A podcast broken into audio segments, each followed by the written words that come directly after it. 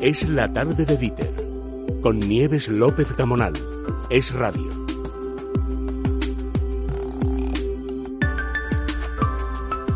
Tenemos poquito tiempo para la elección. Andrés Amorós, buenas tardes. Buenas tardes. Y además mea culpa, ¿eh? Mea no, culpa. por Dios, no, no, no, nada. no, mea culpa. Pero mea que era culpa interesantísimo y además te he dicho, estupendamente contado punto por punto, sin literatura barata. y sin y sin grandes florituras, Sin los claro. hechos, los hechos tal y como son. Así es. Eh, la lección de hoy, la primera lección del año, Bueno, ¿de, no, qué, ¿de qué versa? No, vamos a ver, mira, eh, versa de que yo escucho este programa. Hombre. Y el, y el viernes me gustó mucho, a mí me gustan mucho los viajes, como a ti, me Sí, parece, ¿no? sí, sí, y el otro día hablasteis de Salamanca Sí, y muy la bien. recomendación de Carmelo Jordá. Claro, y además la recomendación de subir a las torres de la catedral, Buah. que es fantástica. Pero si me permite, yo añadiría una cosa, porque él apuntó, y yo prolongo un poquito eso.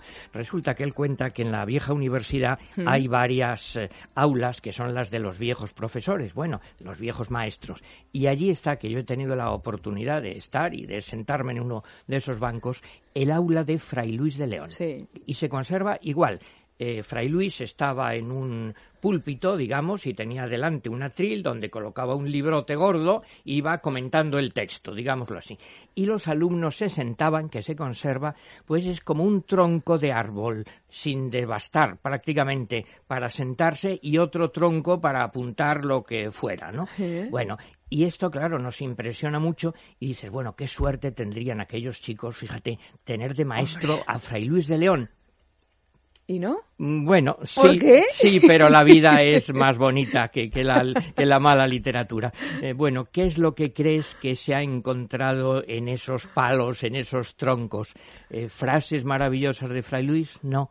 Hombre, nombres seguro- nombres de chicas. ¿Nombres de chicas? claro.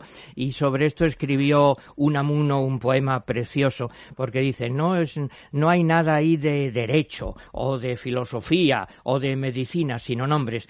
Te leo son unas estrofas solo. Como en los troncos vivos de los árboles, de las aulas, así en los muertos troncos, grabó el amor por manos juveniles su eterna empre- empresa. Sentencias no hallaréis del triboniano, no de derecho. Del peripato no veréis doctrina, no de filosofía. Ni aforismos de Hipócrates sutiles, no de medicina, jugo de libros. Y aquí vienen los nombres exactos. Allí Teresa, Soledad, Mercedes, Carmen, Olaya, Concha, Blanca o Pura, nombres que fueron miel para los labios, brasa en el pecho. Así bajo los ojos la divisa del amor, redentora del estudio, y cuando el maestro calla, aquellos bancos dicen amores. O sea que eso es a lo que te, lo- a lo que se estaba dedicando el alumno. Pues lógicamente pensaba a pensar en, en, en- en en alguna sus chica. novietas, en sus novietas, claro. en lugar de la lección que son- magistral que le no, estaba dando que Fray son Luis nombres como los actuales. Bueno, Olaya es antiguo, es Eulalia, los demás Carmen, Concha, Blanca, Pura. Bueno, pues en viajes también yo quería prolongar un poquito. Fíjate, lo que voy a hablar es un tema lingüístico, pero ojo, mm, hablo con sentido común. No hablamos de... Que es como se tiene que hablar, pues claro, Por otro decir, lado. que si me permites, yo soy filólogo, pero eso es más complicado. No, no. Cualquier persona puede entender lo que digo. Mira, se plantean muchos problemas con los topónimos. Los topónimos, los nombres propios que designan pues un lugar, una nación, una ciudad, etcétera. Hombre, dejamos fuera un caso que es cuando se trata de alfa- alfabetos distintos del nuestro. Entonces, claro, eso es un lío. ¿Cómo se debe pronunciar en castellano un nombre chino, ruso, árabe? Eso es un jaleo. Lo que Cada uno vaya- lo pronuncia como le salga. bueno, no, y se va, pues mira, en Occidente se unifican, normalmente llegan a través del francés o del inglés, la academia dice sus cosas, pero Sí. no hablo de eso, no, no, hablo de la vida cotidiana. O sea, yo me acuerdo que hace un año, tú, ah, más o menos tú me dijiste que te ibas de viaje a un sitio muy importante de Estados Unidos. ¿Cómo llamaste a esa ciudad? ¿Dónde estaba el Freak Museum, por ejemplo? Nueva York. Claro, no me dijiste, me voy a New York.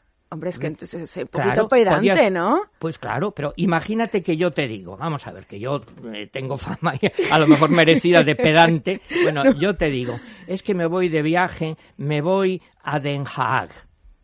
Y yo te di- diría, Y tú mande, dices, ¿qué? Claro, ¿Mande? Claro, bueno, pues que ese es el nombre de La Haya. Imagínate que yo te digo, me voy a Agen. Tú me dices, ¿qué? ¿Y dónde está eso? Eso es Aquisgrán, en castellano. Si yo te digo, me voy, que ese sitio sí he ido, a Antwerp, Tú dices, bueno, ¿qué es eso? Amberes. Amberes. Ah, pero eso, claro. eso por Bueno, casi por aproximación. Pero dices, bueno, pero qué pedantería. Si te digo, hay un personaje por ahí lamentable que además está ahí con un matasuegras y está en Bruxelles. Tú dices, bueno, pero, pero ¿qué es eso? Está en Bruselas, Puigdemont. Bueno, yo no te digo, me voy a Londón, no, No, claro. me voy a Londres. No te digo, ahora recordaba con Isaac eh, que me voy a Copenhagen. Ah, Hay una, claro. hay una canción de Denny Wonderful, Wonderful Copenhagen. Digo, voy a Copenhague. Incluso, fíjate... Bueno, ahora somos, ahora hay mucha gente que dice me voy a Shanghai. Bueno, pero eso es porque el chino es más complicado. Pero nombres cercanos, mira, en Italia, que es un país que yo conozco, es cercano a nosotros, pero normalmente tú no dices, me voy a Firenze, No, claro. me voy a me Florencia. Claro, no dices, me voy a Torino, me voy a Turín, no dices, me voy a Milano, me voy a Milán. Y sin embargo, después de todo esto, que es tan lógico, ¿qué quiere eso decir?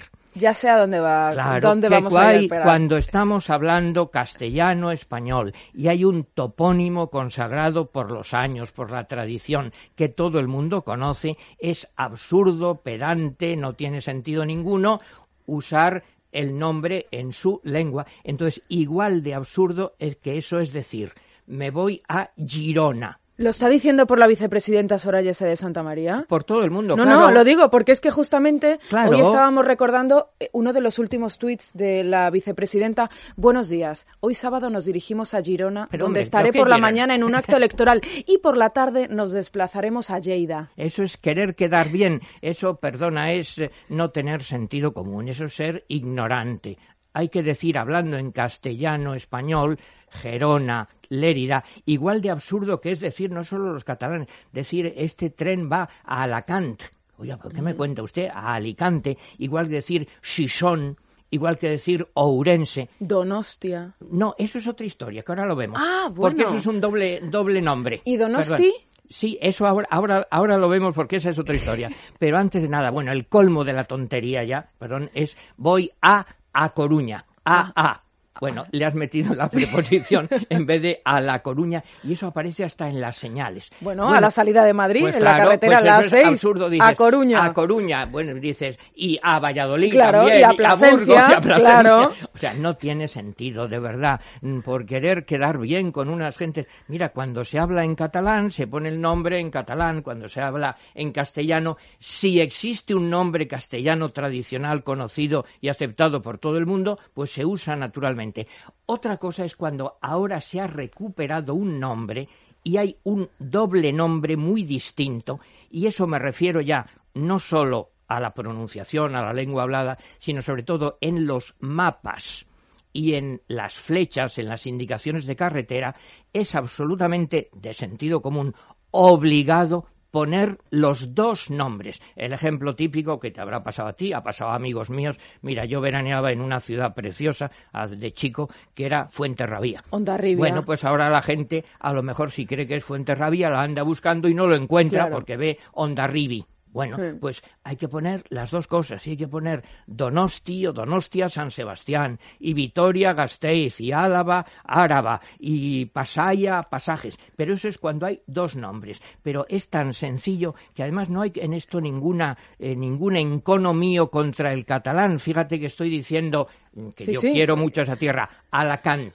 ¿Cómo decir yo voy a Alacant? Alacant. Ah, tontería, voy a Alicante, pues igualmente voy a Gerona, voy a Lérida, voy a Gijón, voy a Orense, el sentido común que nuestros políticos no tienen, que la ley además no lo consagra eso y que bueno, es una la ridiculez en la que estamos viviendo. Yo voy a ir a Fray Josefo, buenas tardes. Buenas tardes, Nieves. Me da miedo, ¿eh? Me da miedo hoy eh, la rima. ¿Por dónde vamos, Fray? Adelante. Bueno, voy por el mismo sitio que ha ido a Morós. Pues el micrófono es suyo. Vamos allá. Vamos a dar una clase de dicción y de prosodia. La letra G en catalán o también la letra J no suenan como la che. Y así no digan Chirona, porque Chirona es la cárcel. Se debe decir Girona, con la G, que es un sonido que no hay en lengua española, pero sí en la catalana. Cositas de los idiomas. Por tanto, si esa ciudad catalana la mencionan, menciónenla bien, por Dios, que existe una forma propia para decir los topónimos en nuestra lengua española. Y así no digan ustedes, he de viajar a Chirona, cuando de toda la vida se dice con G, Gerona, si uno habla en español con adecuada prosodia. El mismo caso de Lleida, que es con elle de lluviosa, nunca con la ye de yegua, yacente, yogur o yoga. Por eso, no me sea cursi. Y diga Lérida, Porras, que es topónimo antiquísimo y es el que en español toca. Cuando hable en catalán, diga usted Lleida y Girona y diga si es necesario Palafrugell, Barcelona, Vilanova y la Geltrú, l'Empordà, Terol y Conca.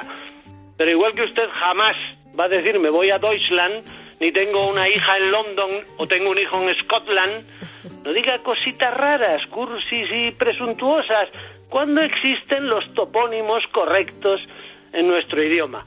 Lo mismo con A Coruña, con Gasteiz o con Donostia. En español, La Coruña, San Sebastián o Vitoria. Que el Parlamento español hizo oficiales las formas en los idiomas vernáculos borrando las nuestras propias, pues valga eso para el BOE. Pero a mí que se me importa. No hay parlamento en España, no hay gobierno ni corona que tenga jurisdicción para cambiar nuestro idioma. Si el boletín oficial escribe Lleida y Girona, a mí, con perdón se ha dicho, ese asunto me la sopla. La lengua es de los hablantes, no de quien en su poltrona decide por conveniencia política o por idiocia cómo se escribe un topónimo saltándose toda lógica, toda corrección lingüística, toda regla y toda norma. Casi 500 millones en el mundo hay de personas que hablan como yo español. Y por sus santas pelotas nadie puede legislar sobre reglas filológicas, ni siquiera la academia, que solamente sanciona el uso que en los hablantes ha decantado la historia. Que los líderes políticos sobre la lengua se impongan o se traten de imponer es señal más que horrorosa de ese afán totalitario que actualmente nos agobia. Lo mismo que los plurales esos de todos y todas, o peor, lo de escribir en vez de letras arrobas, para huyendo del sexismo, convertirse en un idiota.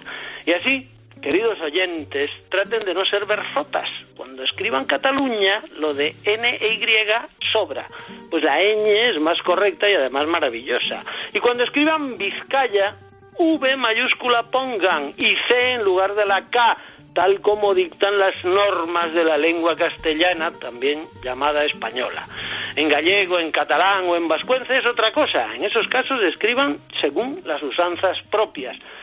Y hasta aquí llegó la clase. No pretendo sentar dogmas, pero me gusta evitar parecer un gilipollas. Fray Josefo, eso nunca lo sería usted. Muchísimas gracias. Venga, un abrazo. y muchísimas gracias, Totalmente maestro. de acuerdo. Fíjate qué cursilería. Me voy a ir a la France. Bueno, qué, qué necedad. Lo que ha dicho de las santas pelotas también por las rimas, supongo. Me refiero que se refiere a la de los, los goles del Madrid, ¿no? Sí, sí, sí. Yo me voy al boletín. Anda, anda.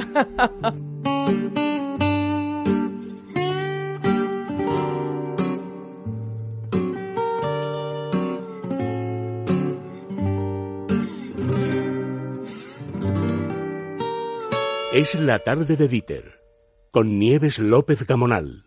Es radio.